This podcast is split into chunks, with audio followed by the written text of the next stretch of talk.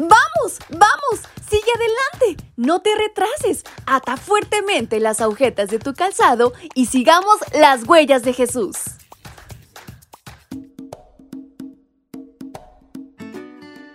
Buenos días chicos y chicas, ¿cómo están? ¿Qué tal amanecieron? ¿Qué tal pinta este inicio de año maravilloso que Dios nos ha regalado? Espero que muy bien hasta estos momentos. Saben, estoy contenta de estar con ustedes en este su devocional para menores y adolescentes. Y en este 3 de enero su amiga Fabi les saluda y les invita a prestar muchísima atención a nuestra historia que lleva por título Aspiración contra codicia.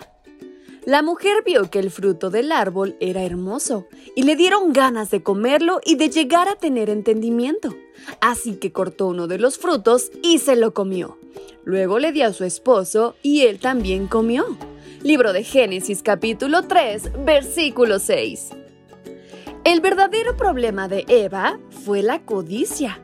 ¿Qué necesitaba ella en el jardín del Edén? Absolutamente nada. Lo tenía todo y en condiciones perfectas. Sin embargo, el engañador le hizo creer que Dios se reservaba información importante.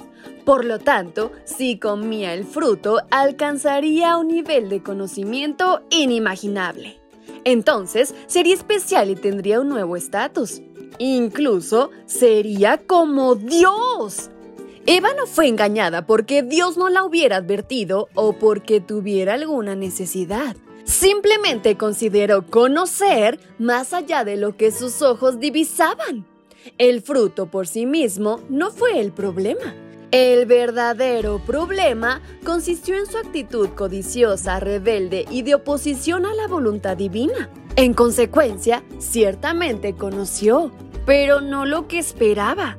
Conoció el dolor, y la muerte. Tú tienes derecho a aspirar en grande, soñar con un futuro mejor en relación a tu presente, pero debes distinguir entre la aspiración y la codicia. La codicia es un ardiente deseo de poseer lo que no podemos tener o no debemos tener en este momento. La codicia siempre conlleva un desenlace trágico o desagradable, ya que envalentona a las personas a ser deshonestas, traidoras y arriesgadas para conseguir, cueste lo que cueste, lo que añoran sin importar si Dios lo prohibió. Si implica transgredir un mandamiento o pisotear los derechos de los demás. La codicia es el pecado del corazón que no necesariamente se manifiesta en una acción o conducta equivocada, pero permanece en la mente como un deseo indebido que alimentamos con nuestros pensamientos. Dios nos advierte de este asunto, pues permitirla significa desobedecer el décimo mandamiento. No codicies la casa de tu prójimo. No codicies su mujer, ni su esclavo, ni su esclava, ni su buey, ni su asno, ni nada que le pertenezca. Éxodo 20:17.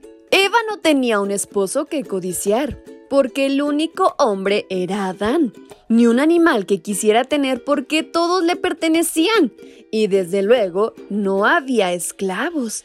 Nada le faltaba, pero codició conocimiento quiso ocupar el lugar de Dios y por eso se equivocó.